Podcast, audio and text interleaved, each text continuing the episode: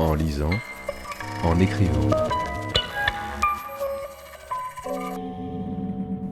Le podcast de lecture versatile de Pierre Ménard.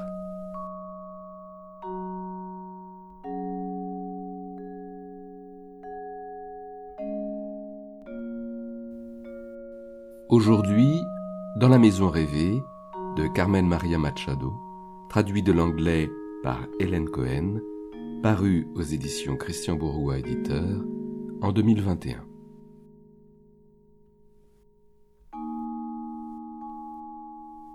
Dans la maison rêvée raconte les émois du début de la relation amoureuse d'un couple de femmes dans laquelle la violence s'installe insidieusement et dans la brutalité des disputes, les tensions, l'envie de faire mal à l'autre.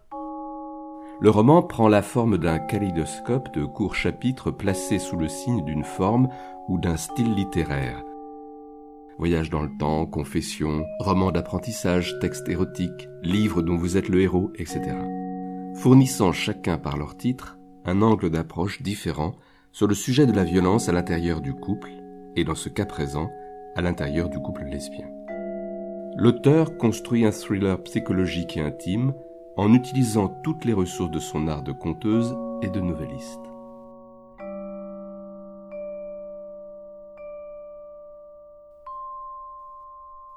La maison rêvée a la manière d'un déjà-vu. Parfois, elle te dit qu'elle t'aime. Elle perçoit tes qualités, celles dont tu devrais avoir honte. Si seulement tu étais la seule et l'unique. Elle te protégerait, elle vieillirait à tes côtés si elle avait confiance en toi tu n'es pas sexy, mais elle couchera quand même avec toi. Parfois, quand tu regardes ton téléphone, elle t'a envoyé quelque chose d'horriblement cruel, et la peur te fait l'effet d'un coup de poing entre les omoplates. Parfois, quand tu la surprends qui te regarde, tu as l'impression qu'elle réfléchit à un moyen de t'éradiquer. La maison rêvée a la manière d'un meurtre mystérieux. Survient un éclair suivi d'une coupure de courant, et, quand la lumière revient, une des invitées est affalée sur son dessert. Un poignard planté dans le dos. Le manche du poignard est serti de pierres précieuses, mais le diadème de la victime a disparu. Après que l'inspectrice infiltrée a révélé son identité, l'intrépide journaliste bien sûr, le mystère s'épaissit. La valeur des pierres précieuses qui ornent le poignard excède largement celle du diadème subtilisé dont les diamants n'étaient en réalité que de simples verroteries. Qui parmi les invités serait prêt à abandonner une arme à la valeur inestimable pour dérouber pareille camelote? Et avec autant d'audace, en présence de tous ses témoins. L'intrépide journaliste fait les cent pas sur le tapis perçant devant l'ensemble des suspects.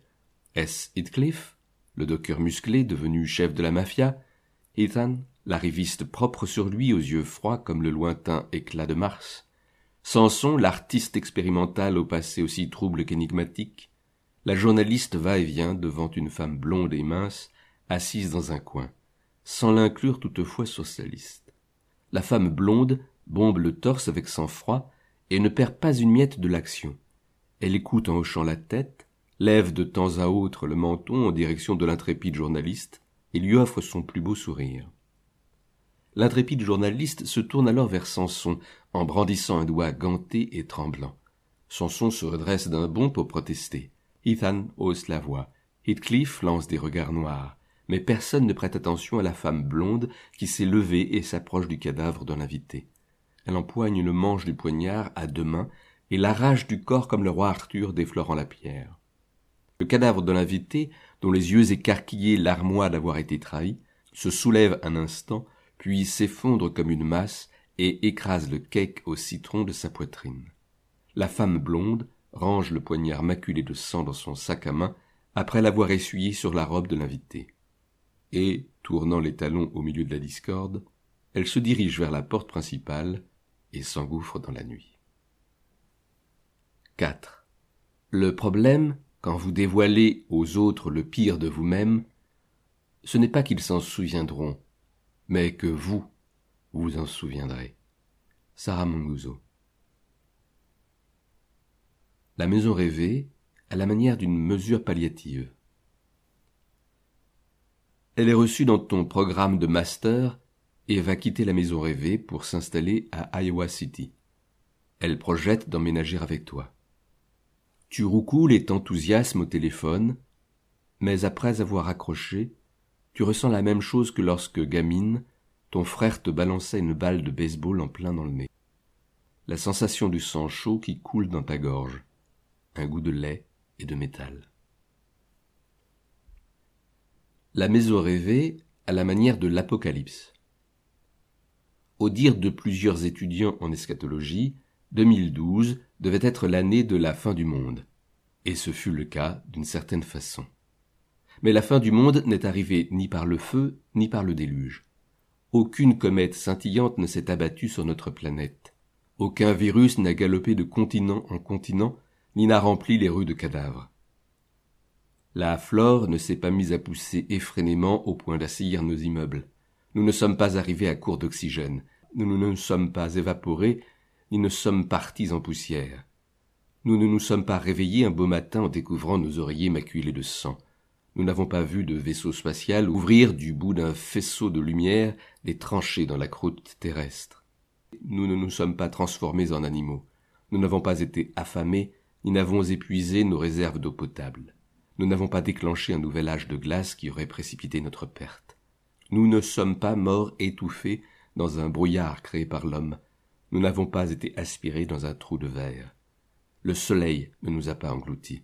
Cette fin du monde-ci est survenue dans un parc qui s'épanouissait dans la chaleur. L'herbe était un peu trop haute, et il y avait des oiseaux perchés dans les arbres. La maison rêvée à la manière d'une fin inattendue. J'en aime une autre, t'annonce-t-elle. Vous êtes assise dans un parc d'Iowa City, non loin d'un terrain de baseball, après la baby shower d'une amie, et tu ne comprends pas comment la conversation a pu en arriver là.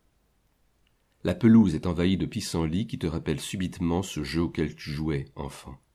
Quoi articules-tu? Je suis amoureuse d'Amber. Tu visualises Amber, une rouquine maigre comme un clou à la voix douce et effacée, avec qui elle va en cours dans l'Indiana. On s'est embrassé une fois, on avait bu, mais j'ai compris que je l'aimais. Tu la dévisages en te repassant en accéléré toutes les fois où elle t'a accusé d'avoir jeté ne serait-ce qu'un coup d'œil, ambigu, selon elle, à quelqu'un d'autre. Elle soutient brièvement ton regard, puis détourne les yeux. Elle passe le bras par-dessus le dossier du banc, faisant mine de se rapprocher de toi, mais non. Tu montes dans ta voiture, roules un moment et te gares dans une rue. Tu as envie de pleurer, mais pour cela il faut de la disponibilité d'esprit, or tu n'en as pas. Tu te saisis de ton téléphone et vois sur FreeCycle que quelqu'un se débarrasse d'un catalogue sur fiches provenant d'une ancienne bibliothèque. Tu te rends dans un café, récupères les fiches des mains d'une dame adorable qui se demande probablement pourquoi tu as la tête d'une fille qu'on a forcée à bouffer de la merde avec un flingue sur la tempe. De retour chez toi, les fiches vont rejoindre la pile de papier qui te sert à faire tes collages, parce que tu penses que tu aimerais ça, faire un collage. Très tard dans la soirée, ta petite amie, l'est-elle encore, débarque chez toi et t'annonce qu'elle doit repartir à Bloomington. Où était-elle durant tout ce temps? Elle ne dit rien, mais elle t'embrasse. Je crois qu'on se doit de dépasser cette épreuve, déclare-t-elle. Ne t'inquiète pas. Promets-moi de ne pas t'inquiéter. La maison rêvée, à la manière d'une catastrophe naturelle. Je souffre de méchantes aigreurs d'estomac. À cause du Zoloft, qui soulage mon anxiété mais entraîne un cortège d'effets secondaires, un peu comme un copain sympa qui serait aussi un mauvais coup. De temps en temps, je prends mes médicaments pour la nuit, et au bout d'un instant, j'ai l'impression qu'un tisonnier chauffé à blanc fourrage mon oesophage. Je mâchonne quelques antiacides et vais à la salle de bain. Le plus souvent, la douleur ou l'engourdissement sont tels que je finis par vomir. Je suis l'incarnation du projet préféré de Science Nat de tout un chacun. La tête dans la cuvette des toilettes, je remue les mêmes pensées, à savoir que mon cœur est un volcan, pour paraphraser Khalil Gibran. C'est idiot, mais ça m'émeut. Ça parle à mes plaques tectoniques mouvantes. J'ai même recopié la citation sur un post-it que j'ai collé sur mon bureau. Si ton cœur est un volcan, comment espères-tu que fleurissent tes mains? Le post-it est demeuré à sa place, jusqu'à ce jour de cafard où, alors que je travaillais à ce livre, je me suis mis à détester de tout mon être cette phrase. J'ai roulé le post-it en boule et je l'ai jeté. Lecteur, te souviens-tu de ce navet, Volcano, avec Tommy Lee Jones? Te souviens-tu de cette scène où ils interceptent l'éruption en plein Los Angeles? Où ils dévient le flot de lave grâce à des barrages routiers en ciment, puis la visent de leur lance à eau avant de la rediriger vers l'océan, et tout est réglé Cher lecteur, aucune coulée de lave ne se règle de cette manière. Tout le monde te le dira. Voici la vérité. J'attends patiemment que ma colère entre en sommeil, mais rien ne se passe. J'attends patiemment que quelqu'un redirige ma colère vers l'océan, mais personne n'y parvient. Mon cœur ressemble plutôt au pic de Dante éponyme du film. Ma rage embrase des aïeuls dans des lacs d'acide, ensevelit des villes typiques du nord du Pacifique sous ses cendres, et enraye des turboréacteurs de son sable abrasif. La lave ne cesse de rouler ses flots le long de mes pentes. Tu aurais dû écouter les scientifiques. Tu aurais dû quitter la ville sans tarder. Mais revenons à Khalil Gibran. Je vois où il veut en venir, mais il se fourvoie jusque dans sa rhétorique. Le fait est, les gens s'installent au pied des volcans car le sol y est opulent, rendu fertile par les nutriments que renferment les cendres.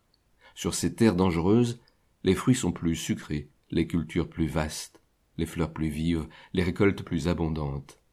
Il n'y a en vérité pas de meilleur endroit où vivre qu'à l'ombre d'une splendide montagne en colère.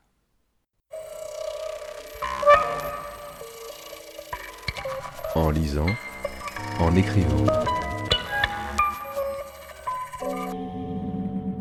Le podcast de lecture versatile de Pierre Ménard.